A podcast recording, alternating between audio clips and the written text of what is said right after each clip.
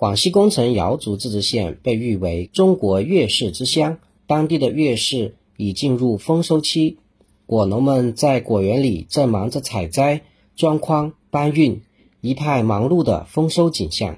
莲花镇村民陶梅娟正在果园旁给刚刚摘下来的柿子修剪柿子地，筐里的柿子一个个光滑硕大，摆放的整整齐齐。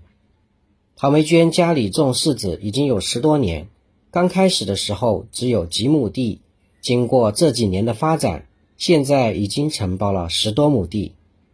广西工程瑶族自治县莲花镇村民陶梅娟，现在摘了可能有两两万多斤了吧？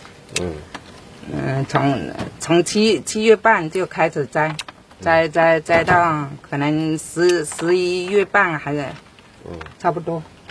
摘完可能有七七八万斤吧，价今今年的价钱还可以，大概全部收入有八九万。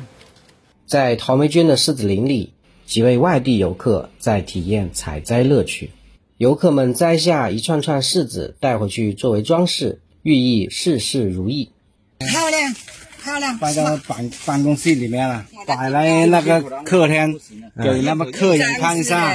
生意天天兴隆，家里呢个个平安的。据统计，工程目前月柿种植面积约二十二万亩，产量七十二万吨。近年来，工程以乡村振兴为契机，通过产业融合发展，大力推进农业产业现代化建设，引进农旅融合重大项目。以旅游产业作为乡村振兴的重要引擎，发展乡村旅游和休闲观光农业，逐步形成农旅结合、以农促旅、以旅兴农的发展格局。新华社记者梁顺，报道员李茂香、杨成云报道。